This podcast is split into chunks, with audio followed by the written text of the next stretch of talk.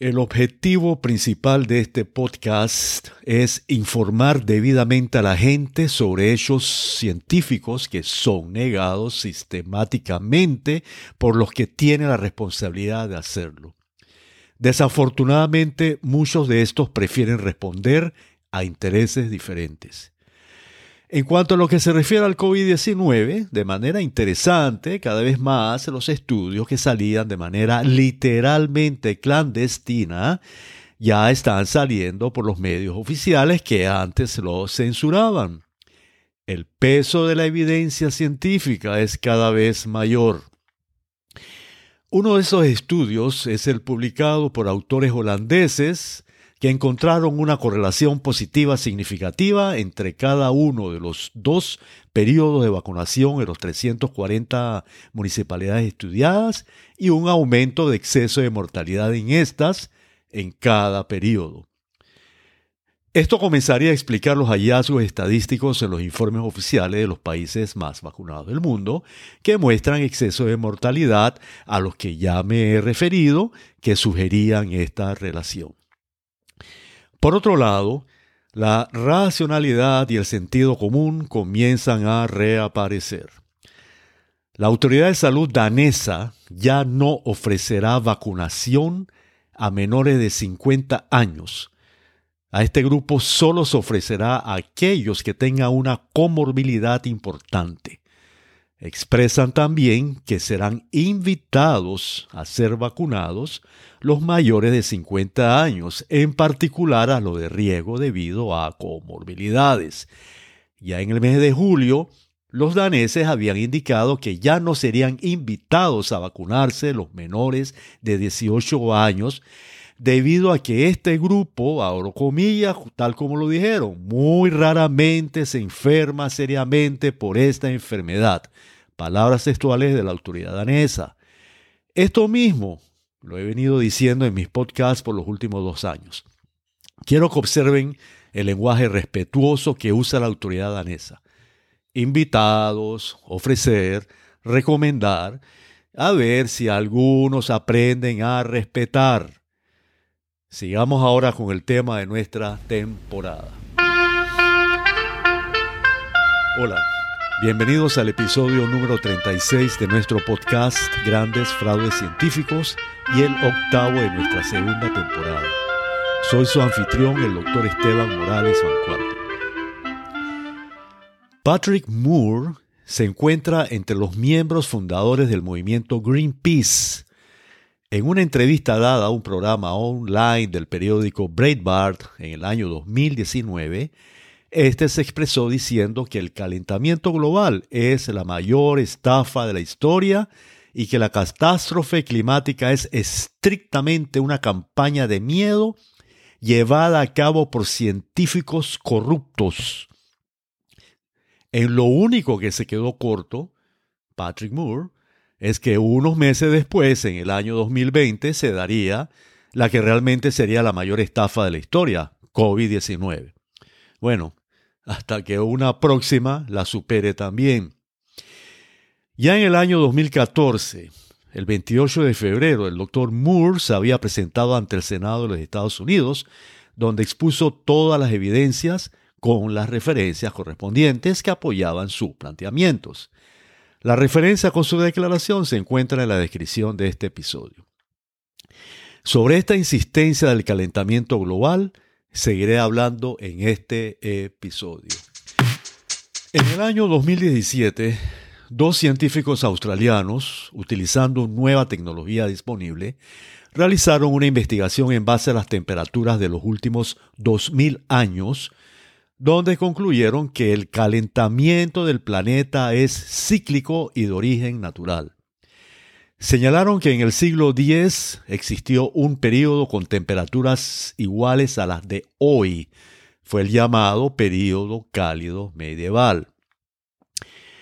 Aunque es un tema bastante técnico, es muy importante tratar de resumir lo más corto y sencillo posible en qué consiste la nueva tecnología usada por estos científicos para así poder compararla con la tecnología anterior que se había usado para construir el paradigma del calentamiento global, Esto nos va a permitir entender la falla de este paradigma.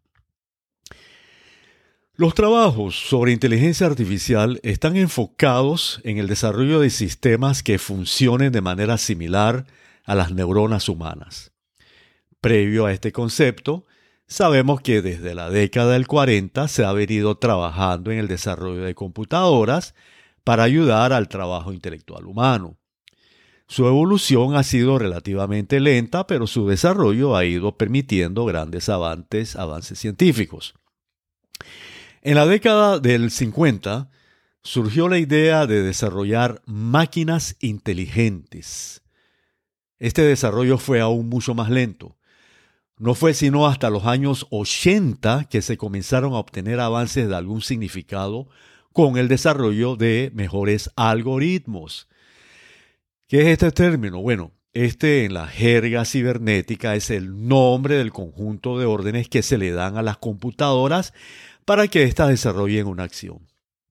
Pues bien, en ese año se introdujeron las denominadas técnicas de aprendizaje profundo, lo que permitió a las computadoras aprender, entre comillas, a través de la experiencia. Pero esto fue todavía relativamente incipiente. No fue sino hasta 1997 que se creó la famosa máquina que derrotó al campeón mundial de ajedrez, ustedes recuerdan, el ruso Gary Kasparov. En el año 2016, Google produce una máquina que derrotó al campeón mundial de Go. Bueno, ¿qué es el Go? Este es un juego milenario oriental mucho más complejo que el ajedrez y que consiste en un juego de estrategias en donde dos jugadores se disputan sobre un tablero de juegos la adquisición de territorios. por, cierto, por cierto que es, eh, tenía que ser los chinos los que jugaban esto. ¿no? Pues bien, el fundamento técnico de esta llamada inteligencia artificial es la red neural artificial. Estos son modelos computacionales que se representan como una gráfica que consiste en nodos o nódulos que están conectados por curvas. Los nodos corresponden a las neuronas del ser humano y las curvas que los interconectan corresponden las llamadas dendritas y sinapsis que se encuentran en el sistema nervioso humano. Estas tratan, por tanto, de emular la capacidad de aprendizaje del cerebro humano. Para esto se utilizan lo que mencionamos como algoritmos o instrucciones.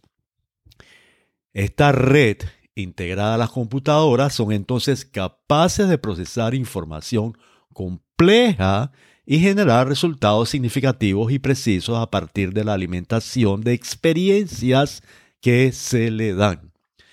Este sistema comenzó a crecer significativamente a partir del año 2017. Como vemos, todo este desarrollo se dio mucho después del paradigma sobre el cambio climático que se dio entre las décadas de los 70 y los 80, que generaron una serie de informaciones ilustradas por gráficas y figuras impresionantes de calentamiento que ya he presentado en mis episodios y que aterrorizaron a la humanidad. Estas no han sido nunca actualizadas a la luz de los avances tecnológicos como el que les acabo de presentar, el cual permite información más precisa y real. Los modelos utilizados por el IPCC, que recuerden son de los años 70 y 80, con los que introdujeron el paradigma del calentamiento global, son conocidos como modelos de circulación general. Vamos a describir un poquito esto para contrastarlo con, con la nueva tecnología. En su informe del año 2007, la IPCC los define como una clase de modelos matemáticos controlados por computadora para el pronóstico del tiempo, la comprensión del clima y la proyección del cambio climático tecnología de los 70 y los 80. Estos modelos numéricos introducen en una computadora una cantidad de variables físicas pertenecientes a la atmósfera, al océano, a la criosfera, o sea, a la parte del hielo, y la superficie terrestre.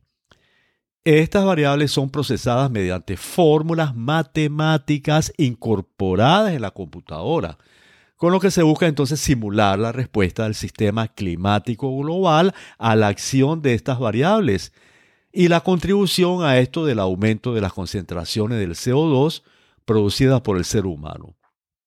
Luego, el siguiente paso es obtener predicciones en el tiempo del impacto en el clima que pueden producir estas variables.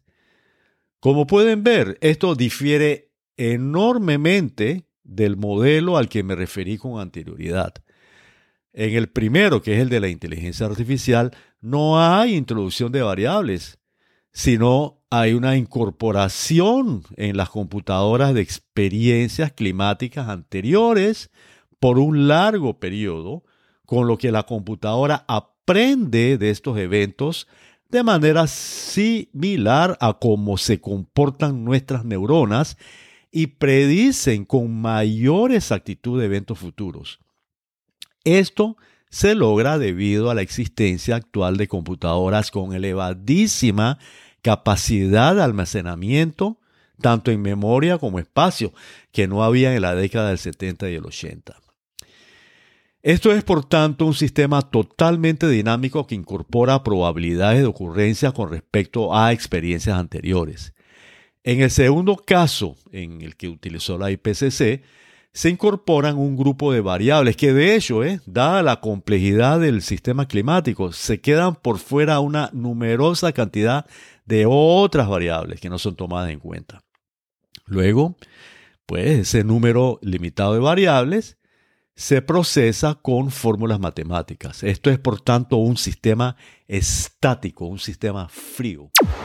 Pues bien, la conclusión de estos científicos, a la que nos referimos en la primera sección, Utilizando tecnologías de proyección muchísimo más avanzadas que las utilizadas por IPCC, fue no solo que el calentamiento es cíclico y de origen natural, y en donde las emisiones de carbono de origen humano no son el factor más importante, sino que la tasa de calentamiento calculada por esta técnica es muchísimo menor que, lo, que la calculada por el método antiguo de la IPCC. Finalmente, encontraron que las predicciones de temperatura obtenidas merced al nuevo modelo coincidieron de forma muy cercana con las mediciones reales de temperatura, las cuales fueron mucho menor que las obtenidas por la IPCC. Lo mismo había encontrado el doctor John Christie, tal como se lo presenté en episodios anteriores.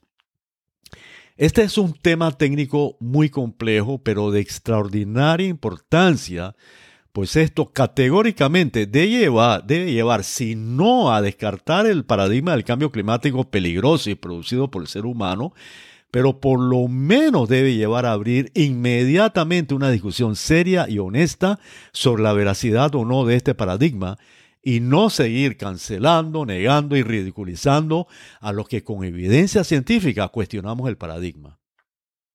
Por eso voy a tratar de seguir explicando estos mismos hallazgos en el próximo episodio de la manera más sencilla posible, pues el público general tiene derecho a participar de una manera ilustrada en esta discusión. Lo presentado hoy y lo que presentaré en el futuro está de manera más detallada en mi libro, Los dos grandes fraudes científicos de los siglos XX y XXI. Este lo pueden adquirir como libro físico o como ebook a través de mi sitio web estebanmoralesvancuartel.com, donde además podrán encontrar mucha información de interés y al cual los invito a suscribirse. Aquí podrán acceder también a nuestro podcast.